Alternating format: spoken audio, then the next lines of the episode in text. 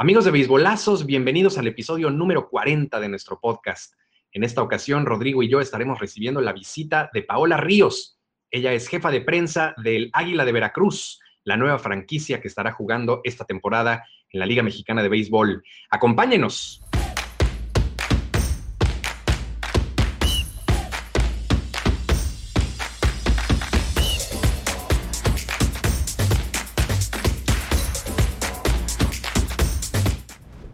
Amigos de Beisbolazos, bienvenidos. Ya es martes, son las 8 de la noche, por lo menos ahí en la Ciudad de México. Acá en Cancún son las 9. Y bueno, en Veracruz, en Veracruz también creo que también son las 8. Pero ahorita le vamos a preguntar a nuestra invitada, mi querido Roy, ¿cómo estás? Bien, mi querido Charlie, como, como cada martes, muy contento ya en el programa 40. Ahora sí, si hubiéramos, si nos hubiéramos embarazado hace 40 programas, yo hubiera nacido. Entonces, muy contento, programa 40 con una gran invitada conocedora de béisbol, pero lo más interesante es que es de la zona de Veracruz, en México. Entonces, hemos platicado con eh, mucha gente, pero del Pacífico, del centro, eh, del sureste, pero es la primera vez que tenemos a alguien de Veracruz para tener un programón hoy. Y aparte una expertaza, una expertaza no solo en béisbol, sino en béisbol veracruzano en específico. Entonces démosle la bienvenida ya de una vez por todas, mi querida Paola Ríos, ¿cómo estás? ¿Qué tal chicos? Muchas gracias por la invitación, muy contenta de, platicar con ustedes de, pelota y por supuesto algo que, a mí me, me, apasiona siempre, como es hablar de mi tierra Veracruz. Eso, mero. Pau, tenemos que empezar por lo básico, por lo principal. Eh, platícanos un poquito de ti. Eh, eres jefa de prensa, eh, estás en uno de los nuevos equipos de la Liga Mexicana de Béisbol. Platícanos un poquito. Sí, mira, yo soy veracruzana, soy originaria de la ciudad de Poza Rica, Veracruz, al norte del estado de Veracruz, donde en algún momento hubo también béisbol con los petroleros y soy egresada de la Facultad de Ciencias de la Comunicación de la Universidad Veracruzana. En cuanto a mi carrera como profesionista, comencé desde el 2008 eh, cubriendo al Águila de Veracruz. Eh, yo todavía estaba en la universidad en ese momento. Y eh, después pasé por una estación de radio donde fui comentarista de Dogout a nivel de terreno del Águila. Después estuve en prensa escrita y ocho años estuve en el canal de radio televisión de Veracruz. Y bueno, en noviembre, diciembre, Bernardo Pasquel me, me contacta para hacerme la invitación formalmente ya de formar parte de, del Águila de Veracruz, como jefa de prensa. Excelente. Oye, ahora creo que otra pregunta obligada. ¿De dónde viene el amor por el béisbol? Fíjate que eh, mucha gente me preguntaba, oye, ¿tú tuviste algún familiar que le gustaba el béisbol? Este, yo no. Eh, ¿Te llevaban a ver a los petroleros? Este, no. Siempre he pensado que el béisbol te encuentra, ¿no? Siempre hay algo que, que llega a ti de una otra forma. Es bien curioso porque yo no sabía que era un hit ni que era un fly. Imagínense cómo estaba yo, ¿no? Me acuerdo que yo estaba estudiando, estaba bien, bien chiquilla, dirían acá, ¿no? Estaba yo en tercer semestre de la universidad cuando una compañera me dice, oye, Paola, ¿a ti que te gustan los deportes? Eh, sobre todo el fútbol me gustaba mucho, ¿no? Las vueltas que da la vida, ¿no? Entonces me dijo, oye, este, están buscando una, reportera de deportes, una estación, y yo, ¿cómo se llama esa estación? Y me dijo el nombre, y yo, no, pues, pues yo ni era, ¿no? Voy, hago un casting, y cómo me acuerdo que me hicieron una pregunta de cuántos equipos de béisbol había. ¿Me van a creer que le contesté tres? O sea, ni en ninguno mencioné el águila. Y ya, yo llegué a la facultad y yo siempre he creído que las cosas tienen un propósito, ¿no? Si no es para mí, es por algo. Quizás no estaba yo preparada, no era para mí. A los 15 días me llega una llamada y me dice el jefe de deportes, oye, hay una posibilidad de que te integres. Ahí va Paola bien contenta y cuando abre la puerta había unos seis más adelante de mí, ¿no? Dije, bueno, no soy la única.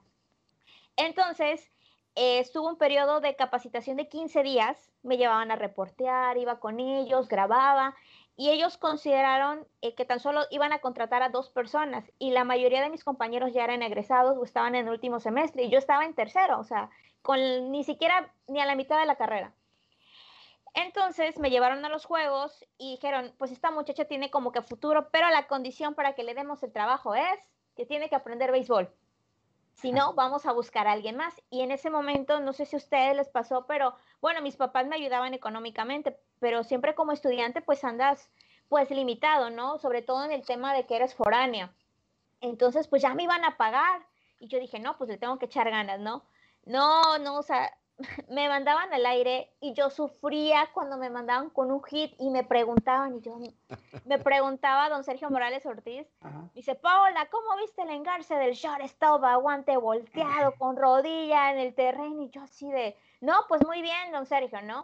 Y para... muy bonito.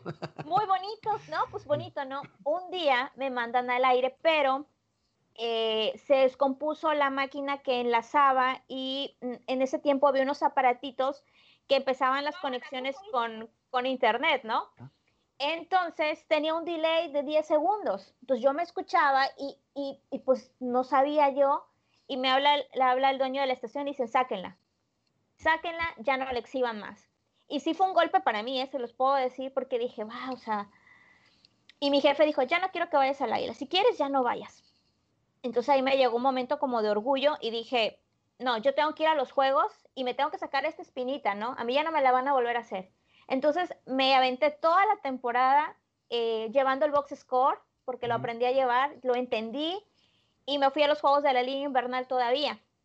Entonces en un año aprendí a agarrarle la onda al béisbol. Y a partir de entonces, pues ya lo demás es, es historia. Así es mi historia bien rara con el béisbol, como ven. O sea que de plano de, estudiante, literal, o sea, no, no nace de un, como dices, ¿no? De, de, una cuestión familiar, de una cuestión genética, como luego nos pasa a muchos.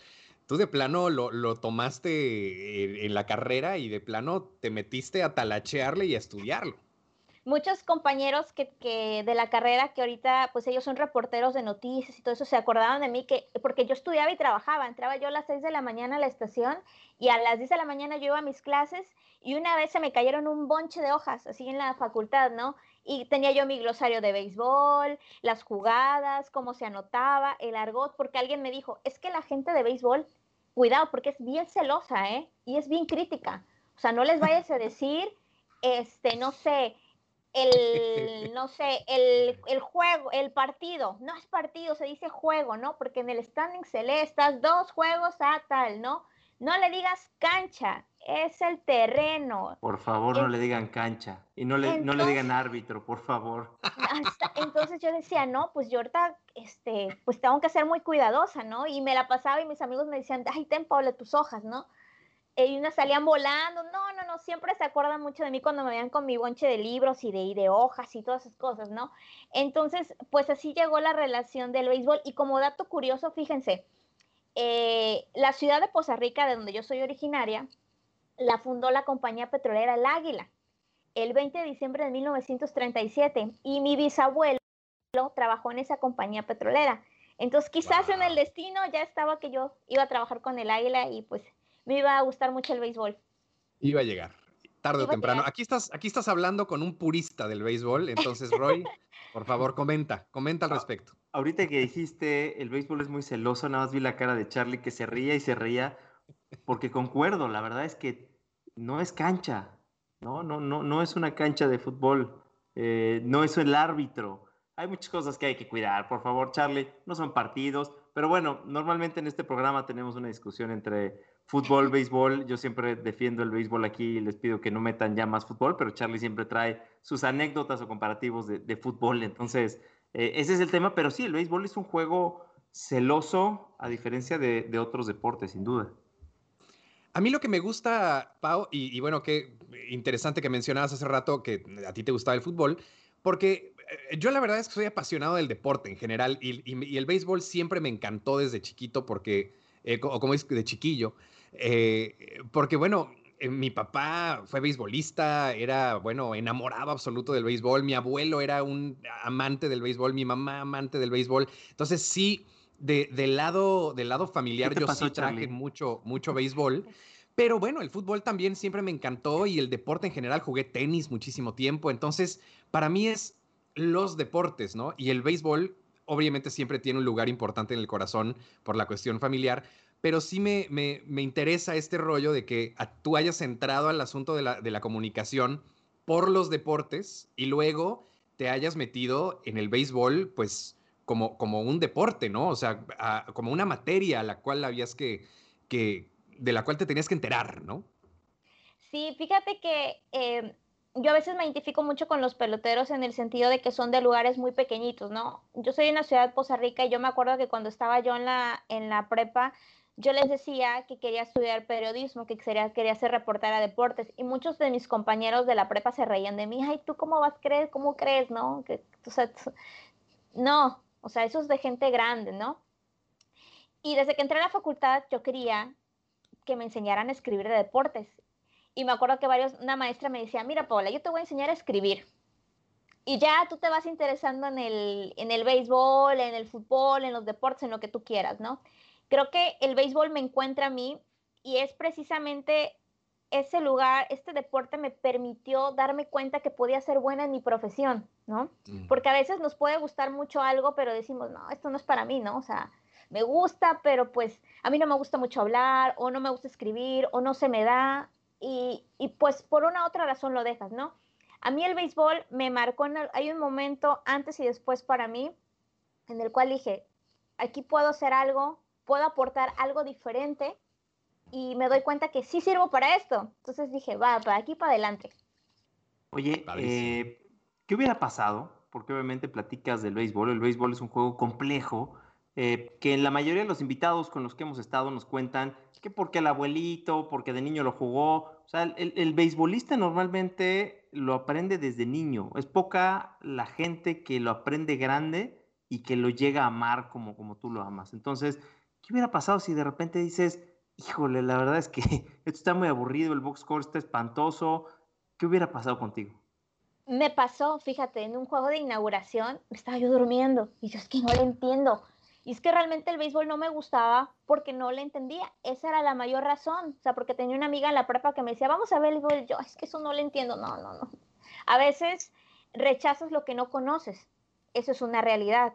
Pero cuando empiezas a ver eh, la estrategia, empiezas a conocer todo este mundo, te empiezas a enamorar y te empiezas a apasionar desde que ves un toque de pelota y brincas, ¿no? O sea, creo que en el béisbol, a diferencia de otros deportes, el cuadrangular no siempre es lo que más nos emociona, ¿no? O sea, por ejemplo, vemos un squeeze play y brincamos, no, o sea, mira, o sea, se atrevió el manager, qué osado, el corredor cómo se barrió y cómo josea, ¿no? Entonces, creo que eso a mí fue lo que me enamoró, me terminó de, de, de, atrapar, porque esa es la palabra. A mí siempre me gustó ser mucho, se me dio la oportunidad de ser comentarista, pero lo que a mí el gusanito que yo tenía era ser periodista, siempre, ¿no? Ser reportera. Dije, está padre que tú cuentes las acciones del juego, pero siento que estaría más padre contarle la historia de los peloteros, ¿no? Lo que han vivido. Y ahorita sale a colación Willis Otañez, no sé si ustedes lo, lo ubiquen es un jugador eh, dominicano que estuvo en el Águila cuando a mí me tocó comenzar, ¿no? Y el hombre era así, ¿sabes? Los dominicanos, como camina el flow, eh, tú me entiendes, y así, ¿no? Entonces me acuerdo que un día dije, le voy a hacer una entrevista. Y me acuerdo que me la acerqué, pues yo, yo pues chiquita, siempre he sido muy chiquita y pues tímida, y, y pues todos los peloteros, pues ya ves que te imponen, son grandotes y como luego mal encarados, ¿no? Y me acuerdo que le dije, oiga, este Willis, eh, dime, ¿será que le puedo hacer una entrevista? Y me dice, sí, mañana a las 4 de la tarde. Imagínese en Veracruz con la humedad, a las 4 de la tarde me citó. Y digo, pero el juego empieza a las 6, a las 4. Y yo dije, no, pues. Y me acuerdo que ese día me mandaron, porque yo reporteaba deportes en general, ¿eh? o sea, cubría yo todo Veracruz, todos los deportes, ¿no? Y me acuerdo que ese día tenían una comida en la estación y le digo, no, ¿sabes qué? Es que me tengo que ir. Y me dice mi jefe, no vayas, llega tarde. Y dije, no, porque porque me dijo que a las 4 y si, y si yo llego tarde ya me va a decir que no. Y me acuerdo que llegué temprano y todavía Willis me hizo esperar una hora y media. y, yo, y yo, pues bueno, ¿no? Lo entrevisto y dije, de aquí voy a empezar a hacer la entrevista. Ahí creo que empezó los podcasts y me acuerdo que había un programa en la estación de radio donde yo trabajaba que se llamaba Playboy Fanáticos, que salía todos los lunes a las 8 de la noche. Era como un resumen contra quién va a jugar el águila, ¿no? Y me acuerdo que eh, yo salí como a las 6 de la estación y le dije al operador, necesito, mira, y le puse todo el audio, necesito que aquí empiece una canción de Don Omar que se llama Salió el Sol, o sea, el, sonidito, ¿no? Quiero eso, digo, porque Willis siento que es así como, me recordaba mucho a Don Omar, ¿no? Y luego le pusimos la canción de Víctor Manuel Es ahora béisbol y ya no pasó. Llegué a mi casa, esperé que diera la hora y lo escuché y estaba una compañera mía porque vivía yo en una pensión, ¿no? y me dijo, oye, está bien padre lo que acabas de hacer, pero a mí como que no me caía el 20, dije, es mi amiga y pues obviamente me va a decir que pues convive ahí conmigo, pues obviamente me va a echar porras.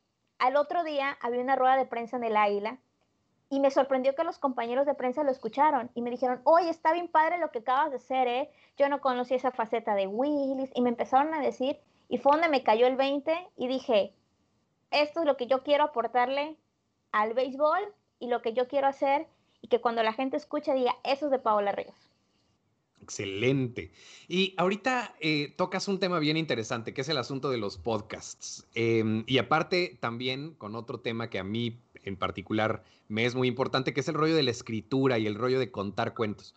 Creo que el béisbol, em, por encima de muchos otros deportes, el deporte en general, eh, como que es muy, es muy dado a contar historias, a contar cuentos de, héroes, de ídolos, de, la condición humana incluso, pero siento que el béisbol, por algún motivo, tiene todavía más de ese romanticismo y como de esa, eh, no sé, de, toda esa, humanidad que hay eh, dentro del, juego, ¿no? Entonces, tú nos platicas que tienes un podcast, eh, un podcast que ya es bastante bien reconocido y en el que justamente platicas historias y vidas de eh, peloteros particularmente veracruzanos y caribeños. Platícanos un poquito de este asunto y, bueno, cómo, cómo, cómo surge, ¿no? Mira, ese, ese inicio con Willis fue como, como que me sangolotearon y dije, esto es lo que yo quiero hacer, ¿no? Y ya eh, conforme llegaban varios peloteros del águila, yo los entrevistaba, ¿no? Después, pues te estoy hablando que esto era como el 2008, 2009, que todavía no había tantas plataformas como hay ahora, ¿no? Que ya puedes subir tu, tu música, tus trabajos, tus podcasts, todo esto, ¿no? Algunos los pude rescatar, algunos no, y eso sí lo lamento mucho porque había unos que me gustaban mucho. Eh, para la gente que nos está escuchando, que nos ve, pues Veracruz tiene una relación bien fuerte con el Caribe, a pesar de que no estamos en el Caribe, ¿no? Eh, nuestro color de piel y nuestra forma de ser, eh, somos parte de la famosa tercer raíz. ¿Qué significa esto? Que por la sangre de los veracruzanos corre sangre, además de la indígena, la española, también la de los esclavos negros que, que llegaron desde, desde Cortés, ¿no?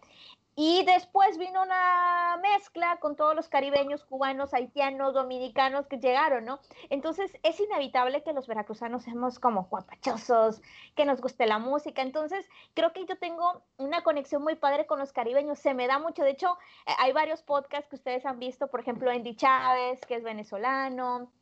Este, también por ahí tuve a Alexis Candelario, que es dominicano. Entonces creo que he tenido una buena conexión con ellos y digo, oye, ¿qué te parece una música así, así? Ah, va, va, va, ¿no? Y creo que con eso entras en confianza con ellos y, y pues siempre he dicho que la, la, misión de un periodista es contar historias, ¿no? Eh, cuando platico con los peloteros y a veces me impactan sus historias de vida, yo trato de que ese mismo impacto que hicieron en mí, yo lo pueda causar con la gente y se les quede algo a esas personas que cuando lo vean digan, ah, mira, Indy Chávez, su papá le enseñó a tocar los timbales.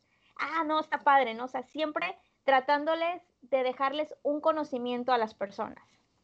Qué padre. Está padrísimo eso de, mezclar mucho la música con las entrevistas, porque obviamente la, música toca fibras muy sensibles, entonces está padrísimo. Oye, me voy a tomar un minuto porque pues aquí te he escrito mucha gente en ah, Entonces, eh, Mónica González te pone mi Pau, es la mejor del mundo mundial. Chelsea Guzmán, ya llegué. Que, creo, que va a estar con Chelsea mañana, ¿no? Sí, mañana vamos a estar en el, en el em, Facebook de, la liga, en Clubhouse, ahí vamos a estar también platicando de béisbol. Ahora te contamos, te contamos algunos puntos débiles de Chelsea para que... Para que... ah, no es cierto, Chelsea querida. Gaby Fernández de Lara pone saludos a la banda y el, el, mayor de los éxitos a Paola, su nueva misión Rockstar y pone Go Yankees. Bueno, pues ahí sí no estoy muy de acuerdo, pero, pero saludos a, la querida Gaby. Eh, Natanel Barrientos, a Paola desde San Antonio. Ah, este, pues sí, desde San Antonio. Eh, Klaus Godínez, felicidades por todo lo que has logrado, que sigas cosechando éxitos. Eh, Andrés Salomón Pérez, saludos. Eh, Paola Ríos, experta en el rey de los deportes. Carmen Ley Torres, la mejor del alma jarocha que pone en alto el nombre Veracruz. Wellington de la Roda, saludos desde República Dominicana. Y bueno, Chelsea ya se quejó. Síguele, Roy, ya te dije. Pero bueno, oye, yo tengo, eh, obviamente, preguntas, porque regresa el águila.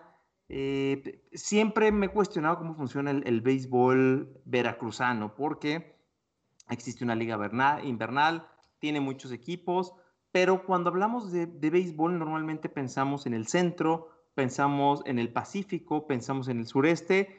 Cuéntame un poquito de la historia del béisbol veracruzano, cómo lo vive el veracruzano, porque sé que el, tiburón eh, de, fútbol es muy fuerte. ¿A la gente realmente le apasiona, le gusta? ¿Cómo, es vivir el, béisbol en Veracruz? Acabas de hacer una mención de fútbol y perdón, nada más tenía que hacerlo. Perdón. ya, adelante, Pau. No se, me sacó de onda, me sacó de onda, una disculpa. No, no te preocupes. Mira que para el veracruzano e, el, tiburón es como, como su amor tóxico, de verdad. ¿eh? Hay una relación ahí de toxicidad, pero, pero, pero no lo deja, ¿no? Aguante, como dice la, la barra de, de, los tiburones. Fíjate que eh, me, me, gusta mucho y gracias porque siempre hablar de Veracruz y béisbol para mí es importante, ¿no? Eh, el estado de Veracruz ha tenido gran cantidad de equipos en la Liga Mexicana. por ejemplo, está el equipo de petroleros de Poza Rica, ¿no? Está eh, el Águila de Veracruz, obviamente, que esa se fundó el 16 de septiembre de 1903 y su primera aparición como tal en Liga Mexicana se remonta en 1925 cuando comienza la liga, ¿no? También eh, tuvieron al equipo de Gallos de Ciudad Mendoza, que ese también estuvo en la Liga Mexicana en el 37. Después pasamos con los Cafeteros de Córdoba, con los azules eh, de Coatzacoalcos y con los petroleros de Minatitlán, pero también hubo otros equipos como el equipo Nogales, eh, esto es muy cerquita obviamente de Orizaba, y que a la postre también eh, se convierte en lo que es el equipo de Monterrey, ¿no? Y también por ahí también hay otro equipo que se llama, me parece que Batallón Jalapa, que también estuvieron en Liga Mexicana. Entonces, estamos hablando que el estado de Veracruz es quizás el que mayor cantidad de equipos eh, de la Liga Mexicana de Béisbol han tenido, ¿no? Eh, ha sido una, un semillero inquebrantable de, peloteros y a mí me llamaba mucho la atención y por eso hice un reportaje especial en algún momento eh, acerca de la relación que existe entre el veracruzano que ha debutado en grandes ligas y que ha sido estrellas en la Liga Mexicana con su descendencia directamente afrodescendiente. Y la si les puedo decir que el 80% de los peloteros que han jugado en grandes ligas, incluyendo Beto Ávila, descienden de afrodescendientes. Entonces, desde ahí el Estado de Veracruz tiene una relación bien particular con, con el Caribe. Eh, de los, a los últimos años, efectivamente, el fútbol le ha ganado mucho terreno al, al béisbol, ¿no? Eh, ahorita el béisbol está sufriendo una renovación en, en, todos los sentidos, la liga está trabajando también para hacer algo eh, más profesional, algo más em, globalizado también, ¿no? Y creo que también se está aplicando en los equipos. En cuanto al puerto de Veracruz, pues se había quedado, la verdad, e, es una palabra que, me cuesta trabajo decirla, pero se había quedado rezagado, ¿no? A diferencia de otras plazas. Eh, el veracruzano es muy alegre, le encanta el béisbol y el águila, pero también es muy crítico, ¿no? Y también es bien sabido que el águila es el equipo de mayor tradición, perdón, de mayor tradición y que sí ha tenido eh, regresos, ¿no? Algunas administraciones eh, después pasan otra franquicia y regresan, pero el veracruzano siempre ha estado ahí, ¿no? Creo que ahora es un momento importante para la franquicia eh, de expansión, en este caso el Águila, de volver a enamorar a todos esos aficionados que fueron lastimados en algún momento, porque siempre que tú armas un equipo y que es campeón y que te venden al jugador, el aficionado pues siente, ¿no? O sea, dices, oye, era nuestro jugador estrella y ya lo vendiste. Entonces ahí el, fanático empieza a decepcionarse un poco, no del equipo, porque lo, siempre lo va a apoyar, ¿no? Sino de las formas. Entonces dicen, no, pues ya no voy a ir al estadio porque ya no está el jugador que a mí me gustaba. O los que estoy viendo, pues la verdad no les veo como que, como que sientan la camiseta, ¿no? Creo que ahora la misión de la directiva es volver a enamorar a esos aficionados que siempre estuvieron con el águila y también atraer y enamorar a las nuevas generaciones y esa es una de las eh, misiones que tengo en la organización en cuanto a la historia, que los nuevos aficionados conozcan todo acerca del águila y se enamoren como muchos de los que ya la conocemos y que pues siempre hemos estado ahí en el estadio. Y que creo que es un reto que está eh, enfrentando el béisbol en general, ¿no? Incluso el béisbol de grandes ligas está tratando de encontrar nuevos aficionados, de, de llevar el béisbol a otra gente. Y entonces por eso creo que sí, definitivamente tu labor como periodista y como cuentacuentos es eh, impresionantemente importante, ¿no? Porque justamente creo que los que, yo por, por lo menos, una de, uno de los primeros puntos que me enamoraron del béisbol, y ya lo he dicho algunas veces en este podcast, bueno, en este programa, eh, es, e, eran estos libritos que yo me encontraba en las librerías, eh, en la parte de hasta atrás, en la que nadie veía, en, las, en la de deportes, libritos que contaban historias, contaban cuentos de, de, partidos y de jugadores y demás. Y de hecho así es como me metí en la lectura, así es como me metí en el deporte y en el béisbol en particular. Entonces, mi pregunta es, acabas de mencionar justamente el, el sabor y, la, música y, la personalidad tan particular eh, que tiene el veracruzano. Eh, y aparte, bueno, en Veracruz, Veracruz también es famoso por su carnaval, ¿no? Entonces, ¿cómo es un partido? Eh, tú como, como cuentacuentos, como amante del béisbol, ¿cómo es un juego de béisbol en Veracruz con, su música, con su gente, con su, ambiente? ¿Cómo, cómo es? Mira, el jarocho es guapachoso, es, ah, si tiene calor se quita la playera, puede andar en chanclas, es desinhibido, eh, si ve una jugada, nosotros tenemos aquí un lenguaje muy particular. Por ejemplo, a los amigos se les dice pachis. Oye, Pachi, pásame eso. Pachi, tú eres mi Pachi. Los amigos les decimos la flota, ¿no? Oye, oye, ya voy con la flota al estadio, vamos a, ahí a, echar la chorcha, ¿no? O sea, el cotorreo, ¿no? Eh, en los años 50 y 70, para que se den una idea, eh, en el puerto de Veracruz estaba un parque que se llama el Parque Deportivo Veracruzano, donde jugaron los Azules de Veracruz de Jorge Pasquel en los años 40 y también el Águila de Veracruz, ahí lo compartían. De hecho, el Águila se corona eh, en cinco ocasiones precisamente en ese parque. por ahí varios historiadores me comentaban que llegaban hasta tres orquestas de salsa al Estadio Deportivo Veracruzano. Y dicen que luego los peloteros se ponían a bailar, o estaban jugando y el pelotero yo creo que se olvidaba y se ponía a bailar salsa.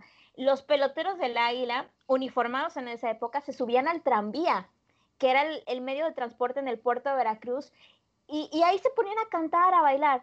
Y en los últimos años, pues la gente, em, aquí la gente es muy, muy gritona, ¿no? Muy expresiva. Eh, me acuerdo que, por ejemplo, este, salía el manager y le empezaban a gritar, oye, loco, ¿por qué lo sacas? Oye, loco. Y la gente se mete mucho, ¿no? Y, y en otra parte del estadio la gente está bailando. Los niños, tú puedes ver a los niños, ¿no están? la música, o sea, creo que ya lo, lo trae, ¿no? Y yo creo que también por eso muchos peloteros han hecho un gran, un gran clic aquí en el, en el puerto de Veracruz, ¿no? Porque les gusta ese ambiente guapachoso. Bueno, ya saben ustedes, el, el carnaval, ¿no? Eh, muchas comparsas cubanas vienen aquí al puerto de Veracruz. Eh, la gente eh, viene a, Veracruz a desestresarse. Aquí la vida es muy mm, ¿cómo les puedo decir? Aquí Veracruz no duerme, realmente, ¿no? Es un puerto, o sea, en cualquier, si tú sales en la noche, te la vas a pasar súper bien, hay muchas, ahorita, bueno, por la contingencia, pues no se puede, ¿no? Pero parte de lo que la directiva ahora quiere es que terminando los juegos haya eh, grupos de salsa, que es lo que al veracruzano mm. más le gusta, la cumbia, cosas, vamos a, tratar ahí la directiva de evocar mucho a las raíces del veracruzano, ¿no? El, el veracruzano es, vaya, ¿cómo les puedo decir? Fiestero, es fiestero. Es fiestero, le, encanta la música, le gusta este, divertirse. Y, creo que también eso, eh, mucha gente a veces de distintos estados viene a Veracruz a ver al águila, bueno, a sus equipos, ¿no? y se la pasa súper bien porque después del estadio se puede ir a los portales, a tomarse una cerveza con la marimba, el danzón, y creo que eh, el ambiente es de fiesta, ¿no? Y ahora eh, esta directiva planea precisamente eso, es una de las misiones, que la gente vuelva a sentir en el estadio ese ambiente de fiesta que caracterizaba el águila por ahí en los 50s y 70s también. O sea que si de por sí el ambiente de, fiesta y de, de, comunidad y de casi como de, feria, ¿no? Como de kermés del béisbol, en, Veracruz es al triple, ¿no? Pero bueno, perdón, Roy, te, interrumpí. No, no, no, no, justo era lo que estabas mencionando ahorita. La verdad es que el béisbol, eh, yo creo que en todos lados es ambiente de fiesta. Te vas al Pacífico, es fiesta. Te vas a la Ciudad de México, al Harpelú, es fiesta. Te vas a donde te vayas, hay fiesta no me imagino el veracruzano Fiesta sobre fiesta sobre fiesta. es una locura eso. Oye, eh, te iba, a preguntar, Paula, obviamente ahorita regresa al Águila, eres jefa de prensa, te invitan, que nos estabas platicando ahorita, nos dices, eh, obviamente, los retos que tiene la directiva, que es lograr que la gente vuelva, que el aficionado se vuelva a enamorar del equipo, que obviamente, pues, la gente vaya al estadio. Pero cuéntanos algo, tu reto en, específico, ¿cuál es? ¿Cuáles son las primeras cosas como jefa de prensa que necesitas hacer para que la gente empiece a enamorarse y empiece a regresar? Fíjate que eh, durante pues todos esos años que llevo como periodista me ha tocado mucho investigar acerca de, del águila, de la cultura del veracruzano. Mi mayor reto es que este conocimiento no se quede aquí, no se quede guardado, sino compartirlo con todos los, aficionados. En el área de, comunicación y marketing, que es encabezado por Alejandro Canelón, él es eh, mi jefe, eh, hay un plan para que todo esto que yo les cuento y todo eso, las nuevas generaciones lo conozcan, lo vivan y se enamoren. En cuanto, bueno, ahorita vamos a tener un reto complicado por el tema de la contingencia, pero sin duda es darle eh, las facilidades a los compañeros de, de prensa, porque a veces sabemos que andamos a las prisas o que a veces pues se nos descompuso el carro y no llegamos, ¿no? Pero no hay nadie que nos pase las imágenes, entonces no vamos a poder hablar del equipo. Entonces, eh, dentro de mis mayores retos y también compromisos es darle todas estas facilidades a los medios siempre y cuando nosotros podamos, ¿no? Eh, eh, para que ellos puedan realizar su, su, trabajo y sobre todo que en todos los medios de comunicación, no importa si son pequeños, si son grandes, si se dediquen a generales o, o solo deportes, que en todos ellos ellos sepan que son bien recibidos en el Águila de Veracruz, que es su casa y que es un escenario para que ellos puedan realizar su trabajo. Padrísimo, padrísimo. Pau, eh, eh, no sé, eh, llegar a, esta nueva temporada después de una contingencia, me imagino que debe ser, bueno, todo el mundo debe estar nervioso, no sé si vaya a haber público, creo que todavía ni siquiera se sabe exactamente porcentajes, si se va a poder, si no se va a poder. Eh, ¿Cómo ves esta nueva temporada que ya empieza en mayo, está a la vuelta de la esquina? Eh, o sea, ¿cómo ves al equipo? De hecho, Chelsea Guzmán nos pregunta em, que cómo, cómo se está armando el equipo, cómo ves al equipo como tal. ¿Qué, qué, qué, presientes para, este, para esta temporada? Que obviamente todos la estamos esperando con ansia porque tenemos mucho tiempo de no ver béisbol, pero que me imagino que debe ser un gran reto con todo lo que, lo que se aproxima. Les digo, pero ahorita que se salga Chelsea, porque si no le va a decir a los de Pericos, no, no es cierto. Fíjate que eh, me gusta el equipo, independientemente de que yo esté ya de este lado, ¿no? Creo que son jugadores, eh, es bien sabido que en el puerto de Veracruz la pelota no vuela. Tienes que ser un monstruo tipo Alex Cabrera, el samurái, para botarla por el central, para poder hacer algo así, ¿no? Eh, ahora con las modificaciones del parque, ahora va a haber una zona de bleachers. Entonces, eh, digamos que ahora el bateador, si normalmente tenía el viento en contra, ahora lo va a tener más, ¿no? Entonces, esto va a ser un poco más complicado. ¿Cuáles son las características de lo que te puedo decir que he visto de los jugadores del Águila? Quizás no son unos cuartos bat como tal, pero sí son jugadores de contacto. ¿Qué quiere decir esto? Jugadores que son chocadores de pelota, que se van a envasar, que eso es lo importante, porque a veces esperamos el batazo largo y no se da, ¿no? Entonces, y también aunado a que ahora el pasto es eh, sintético, la pelota tiene un bote totalmente distinto. La pelota eh, va a tener más momentos vivos, la pelota va a estar en juego constantemente. Entonces, ¿qué necesitas? Un equipo rápido, ¿no? Para que pueda funcionar, ¿no? Que si la pelota em, eh, no pudo el jardinero central, ya tienes otro jugador que te va a hacer el tiro y va a tratar de sacar al corredor en las almohadillas. Va a ser un equipo bastante rápido, eso se los puedo asegurar. Jugadores de muchos contactos y los lanzadores poseen características que platicaba con eh, Alberto Plasencia, que es el gerente deportivo de la Águila, y me decía, son jugadores que tienen una muy buena zona de strike, que tienen un, un porcentaje de strikes importantes. ¿Qué quiere decir esto? Que si tienen jugadores envasados, van a tratar de sacar rápido, ¿no? De evitar el mayor daño posible. Y en cuanto a los refuerzos, me llamaba la atención que mucha gente decía, pero ¿por qué mm, a diferencia de Dylan Oswald, que es sudafricano, la mayor parte de los refuerzos de los extranjeros son caribeños. ¿Por qué? Se necesitaban peloteros que jugaran o que hayan jugado o que se desenvuelvan en ambientes como Veracruz, que quiere decir esto, ya lo platicábamos antes de, de la entrevista, con temperaturas de más de 30 o 40 grados, con humedad del 90%, jugadores que sepan jugar en condiciones extremas, vaya, unos auténticos guerreros, ¿no? Que digan, no, es que el calor y todo esto, ¿no? Jugadores que sepan jugar en estos eh, ambientes bastante calientes eh, y sobre todo que físicamente sean, eh, que se adapten a este tipo de condiciones. Esas son las características que, que tiene el Águila de Veracruz y por ahí en, el cuadrangular Batallas de Leyendas, pues ahí Leo Rodríguez va a estar jugando con, con, su line-up Mm, para tener ya uno listo para el arranque de la temporada. Entonces, creo que son jugadores guerreros. Eh, también hay un buen porcentaje de jugadores veracruzanos, ya veteranos, e, en el sentido, ¿no? Eh, porque obviamente mucha gente dice, es que ya están grandes, pero en el béisbol lo último que se pierde es el swing, ¿no? Entonces, creo que son jugadores que, van a dar mucha pelea. A mí me gusta el equipo, la rotación, por ahí Leo también ya ha estado analizando una posible rotación abridora, me gusta y, creo que el aficionado se va a sorprender y también los equipos de la zona sur porque el Águila no va a ser un flancito, de una vez se los digo. ¿eh? Oye, perfecto. Suena bastante bien, suena, suena muy equilibrado y obviamente suena con características que se adecuan al estadio, ¿no? Nos decías ahorita, eh, la pelota no vuela, entonces son jugadores rápidos. El pasto sintético, mismo caso, son jugadores que deben de ser rápidos, no tienen que ser eh, jugadores de poder. Entonces, nos presumiste mucho al equipo, entonces, pues ya que andas tan presumida, ¿cuál es el pronóstico del Águila este año?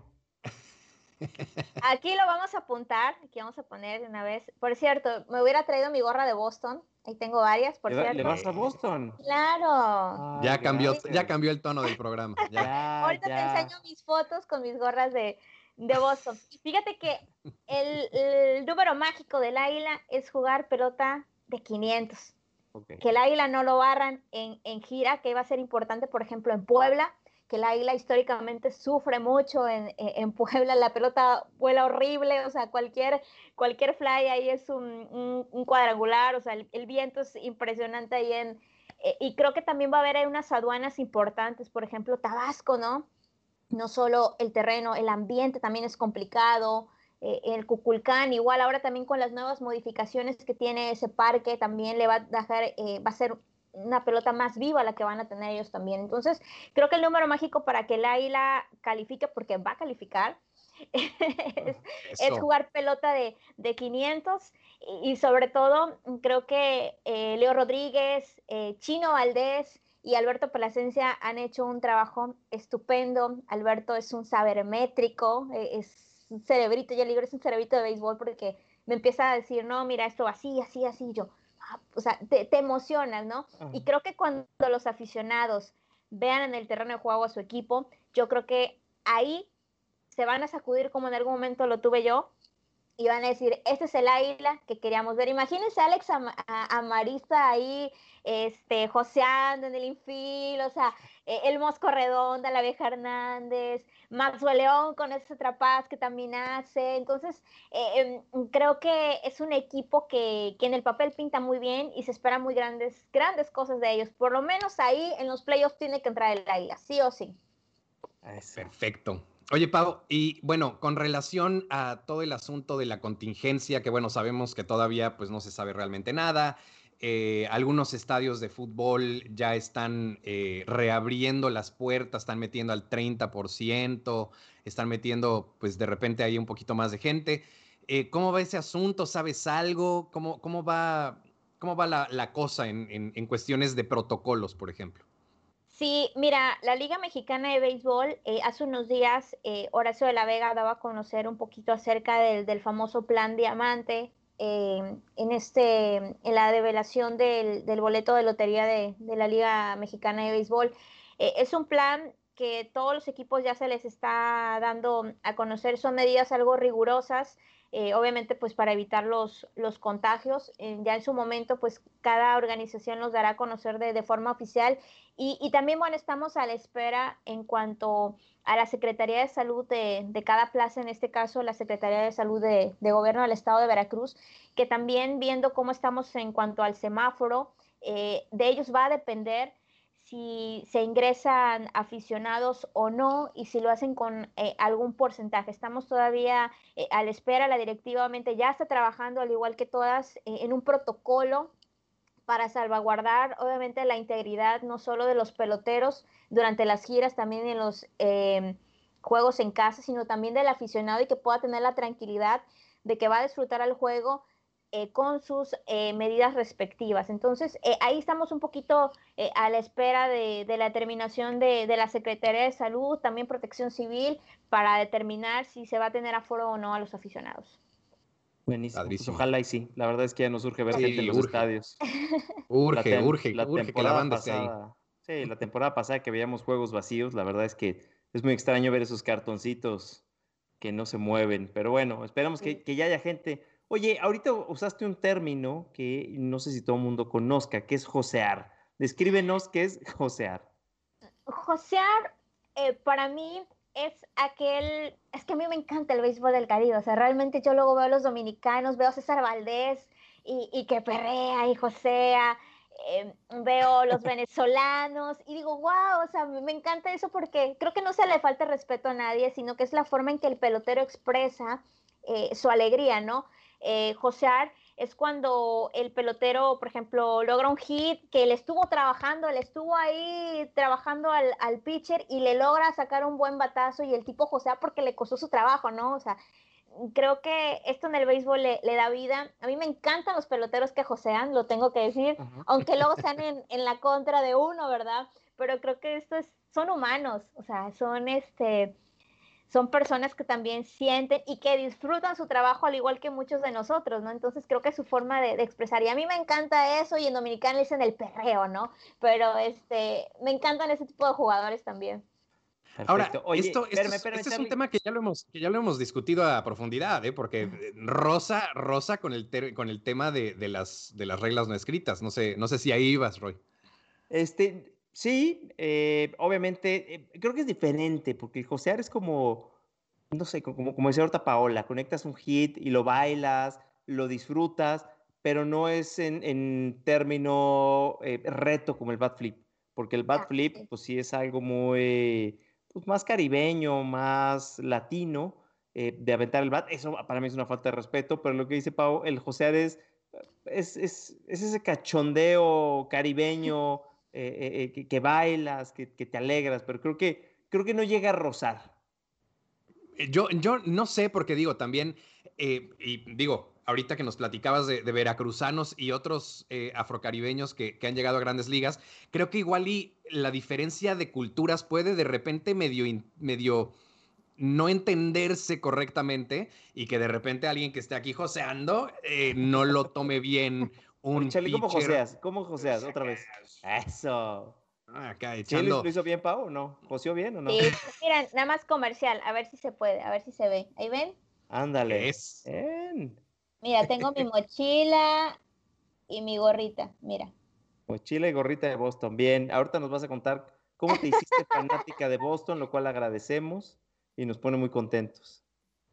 No, eh, ese, era, ese era mi único comentario sobre el asunto de las reglas no escritas, que de pronto igual podría haber gente que sin entender la cultura, la, pues no sé, este, este calor que tiene la, la, gente, que de pronto lo pudiera llegar a tomar como a una especie de pavoneo, como a una especie de, pues no sé, ¿no? Como de arrogancia, no sé.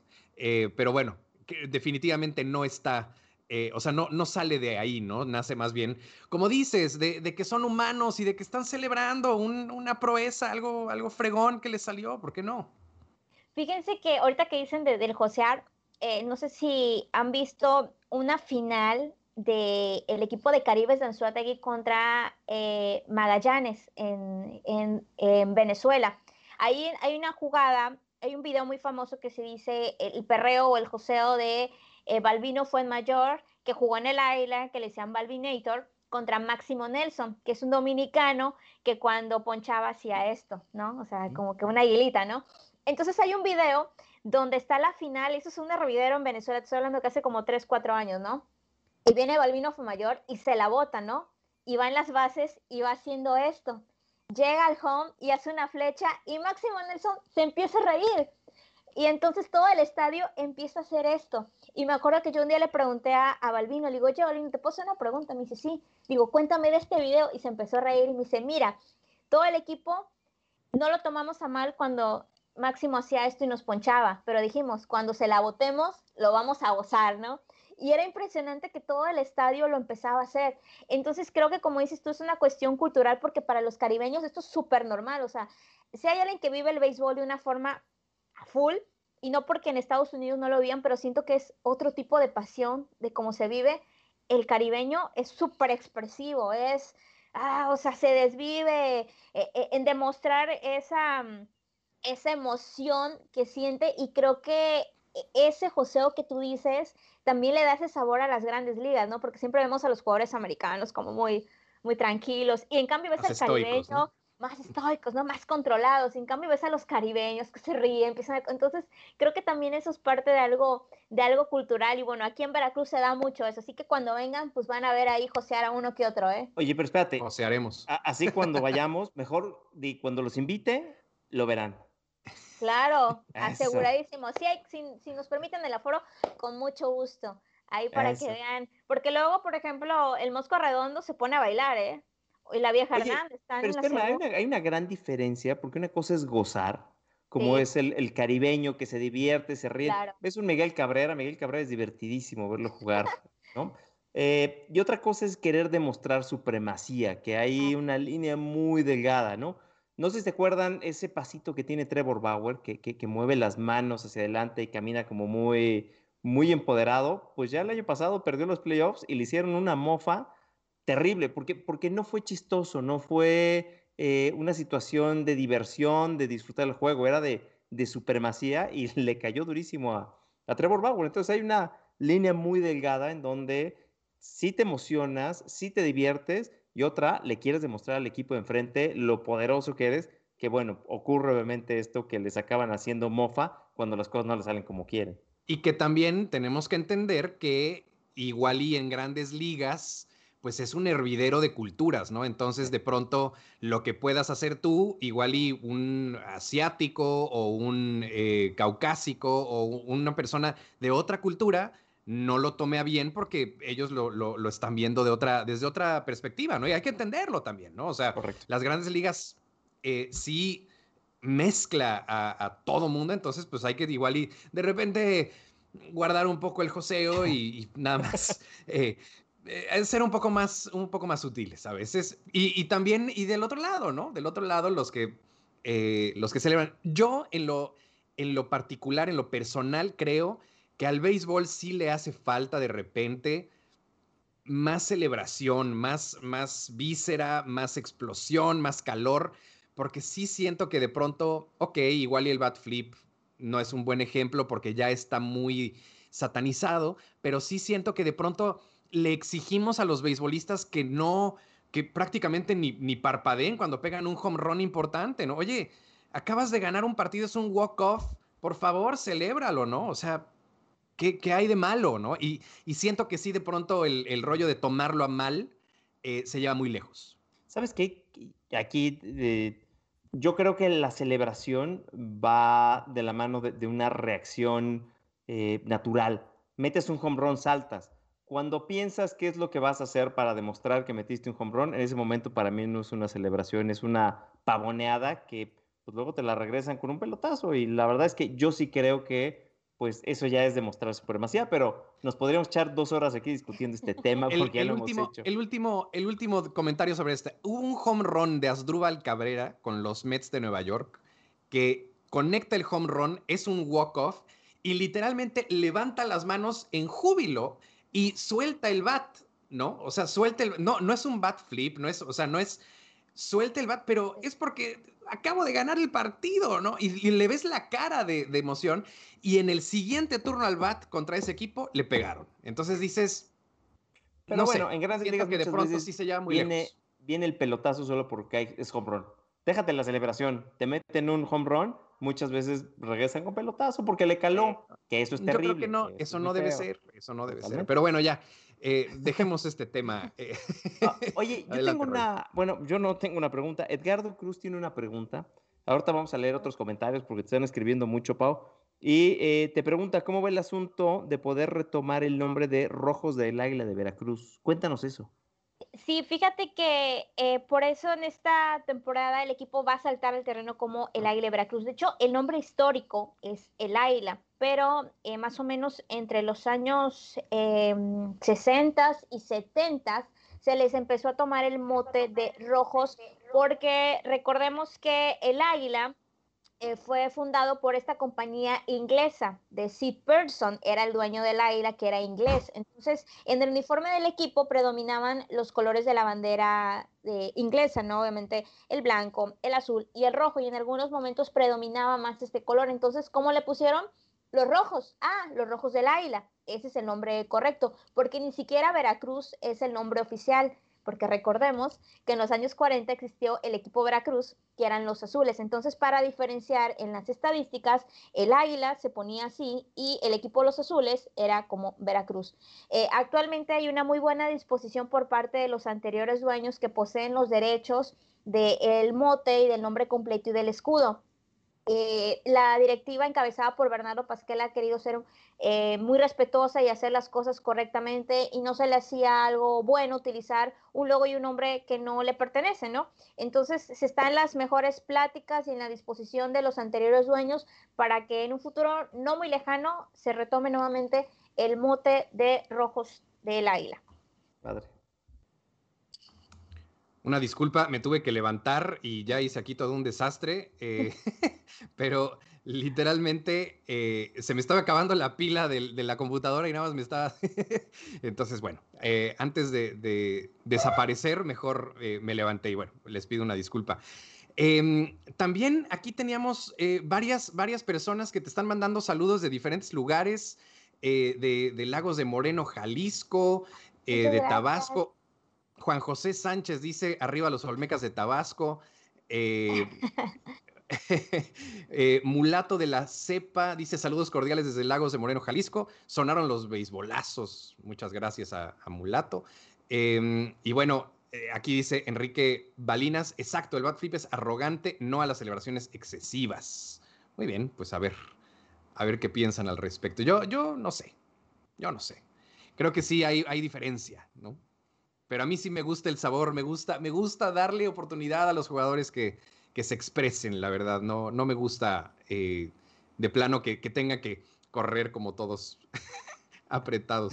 Pero bueno, eh, Pau, la verdad estamos emocionadísimos de que ya viene esta temporada eh, de base, pero también eh, pues de, todo este trabajo que estás haciendo.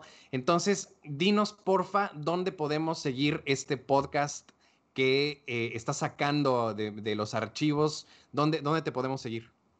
Sí, mira, en mi, en mi Twitter eh, personal, ahí está la, la liga para que, por ejemplo, se metan a mi perfil y pues ahí está como Soul Club, ahí está el diagonal este, Paola Ríos, ahí están eh, varias historias, por ejemplo la de Andy Chávez, la de Jerónimo Gil, que tiene música oaxaqueña, y del Istmo también, este, está también, ¿quién más? ¿Quién más? Eh, Mauricio Lara, que es un rockstar, él su papá es músico muy famoso, ¿no? Y él es todo rockero, todo acá, ¿no? Entonces, creo que ahí van a encontrar una variedad de, historias que, les puede gustar y, si pueden quedarse con un poquito de conocimiento, pues para mí es algo eh, muy preciado que, les guste mi trabajo y que quizás en algún futuro pues podamos hacer también algo de, de la isla. Vamos paso a pasito, como dice la canción, y, ojalá que, que, pronto podamos también contarles estas historias de, de muchos peloteros porque realmente muchos de ellos también han padecido muchas cosas para, llegar a, jugar grandes ligas en algunos casos. Por ejemplo, Jerónimo Gil me decía que como tres veces se quedaba esperando la llamada, ¿no? Y decía, y terminaba el día y decía, pues no llegó la llamada, ¿no? Pero yo seguía eh, trabajando. Entonces, creo que todo ese tipo de historias también son de inspiración para muchos, muchas personas, no solo mm, aquellas que quieran jugar béisbol o que les guste eh, este deporte, ¿no? Sino que son experiencias de vida que ellos como peloteros nunca soltaron su sueño hasta que lo vieron hecho realidad. Padrísimo, padrísimo. Mi querido Roy. Buenísimo, pues mira, que estamos llegando ya al cierre de la novena, son casi las nueve. Obviamente ha sido un placer para nosotros haber platicado contigo, Pau. Ya quedaste que nos vas a invitar al estadio. Eh, pero, tienen que echarse unos pasos de baile, ¿eh? tienen que ir obviamente. Tienen que ir practicando ahí una salsita, el movimiento, ¿saben? El paso, el paso básico lo tienen que hacer, porque aquí en Veracruz la gente baila en los pasillos, déjame decirles. Entonces no pasa alguien y te saca a bailar y todo eso, ¿no? Entonces vais aprendiendo unos pasitos, se vienen bien frescos, porque pues hace mucho calor, ¿no? Y la hidratación es importante y sobre todo que, vivan esa experiencia de, visitar el, puerto de Veracruz. Es cuatro veces heroico para la gente que nos ha escuchado. Entonces tiene esta distinción, esta misticidad y obviamente si se puede, cuando ustedes vengan y ya está abierto San Juan de Ulúa, con mucho gusto les doy ahí un, tour por, por esta fortaleza histórica que, que nos define mucho a los veracruzanos. La última pregunta que se queda, obviamente, se quedó en el aire hace unos minutos y creo que es, necesario que, nos platiques. ¿Cómo, ¿Cómo terminaste siendo Red Sox?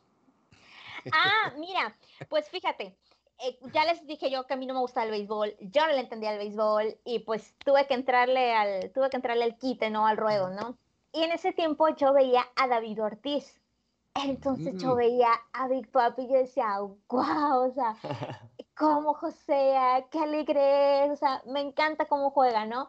Y después también vi la película de Amor en Juego y decía, no, yo soy como el muchacho, porque realmente mi vida social depende de un, calendario, es cierto, ¿no? Que yo soy reportera, pero luego mis amigas que están aquí, luego les decía, ay, pero hay juego, olvídalo, Paola no cuenta. O luego, sí, sí, sí, estamos en un lugar puedes dejar el teléfono. digo, es que está jugando el Águila y pues tengo que ver cómo va, o, está jugando Boston, ¿no? De hecho, dos de mis mejores amigos del medio también le van a Boston. Entonces luego ahí platicamos y nada, y nos enojamos y todo eso, pero, pero de ahí me nació y pues sí tengo algunas, varias gorras ahí de, de Boston y este, pues de ahí nació mi, mi afición y cariño a, a, este equipo y pues Beto Ávila también estuvo por allá, entonces pues también por todos lados. Sí, creo que tuvimos aquí un, pequeño problemita con el internet de Pau.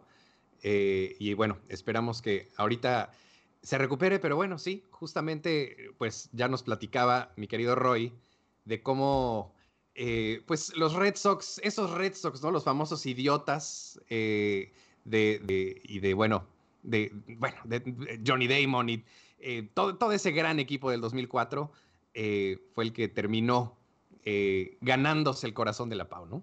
Sí, sin duda, 2004, 2007, ahí estuvo Big Papi, 2013, ahí estuvo Big Papi, entonces, sí, la verdad es que Big Papi era un jugador que aunque no le fueras a los Red Sox, enamoraba, era es una cosa, fue una cosa brutal dentro del campo, la forma en que tomaba el juego, la forma de definir los juegos, entonces, pues bueno, qué bueno que es una aficionada más de los Red Sox. Así es. Y bueno, pues una, una, lástima, creo que sí, de plano perdimos a Pau, eh, las cuestiones técnicas a veces pasan, ni modo. Eh, en esta nueva era, eh, de repente, pues la, señal se pierde, el internet falla, las, las compus, pues digo, al final de cuentas, no, no entienden que estamos en medio de un programa en vivo. Entonces, bueno, pues ni modo. Em, obviamente eh, buscaremos eh, ahorita volver a tener contacto con Pau eh, y les vamos a compartir todas sus redes sociales. de hecho, ya compartimos ahorita su podcast en el chat de Facebook y también lo estaremos retuiteando en nuestras redes sociales. Mi querido Roy, nos vamos, danos tus redes, porfa, antes de irnos. Perfecto. Antes voy a dar el Twitter de Paola, y obviamente, digo, no está para escucharlo, lo escuchará más tarde, nos pondremos en contacto con ella, pero pues muchísimas gracias por habernos acompañado. La verdad es que nos encantó que nos haya contado de este nuevo rumbo que tomará el equipo en Veracruz, de los nuevos retos que tiene como jefa de prensa, del nombre, de los jugadores, del ambiente, del calor de Veracruz. Creo que nos contó mucho y la verdad es que estuvo padrísimo el programa. Entonces, pues muchísimas gracias a, a Paola por acompañarnos. dejo su Twitter que es arroba paola-ríos 03 para que la puedan seguir, en donde obviamente pues habla mucho de béisbol, pero también habla mucho de eh, pues todo el equipo de, Veracruz o de todo el béisbol de Veracruz y ahora pues obviamente de, la futura águila que regresa a, la liga. Entonces, ese es Twitter. El mío es arroba Red Sox-data en Twitter y en Instagram. Excelente. Eh, ahorita ya nos eh, dijo la producción que el problema que tuvo Pau fue que se le fue la luz. Entonces, bueno, pues de este tipo de contingencias que pues simplemente no se pueden planear. Eh, y bueno, la perdimos unos minutos antes de despedirnos. Las redes de Beisbolazos, arroba Beisbolazos en eh, Twitter y en Instagram, Beisbolazos MX en Facebook. A mí me pueden seguir como arroba Charlie Melari en Twitter, como Carlos M. Aristi en Instagram y en mi fanpage en eh, Facebook como Carlos Meléndez, así simple y llano. Muchísimas gracias, se nos acabó el programa.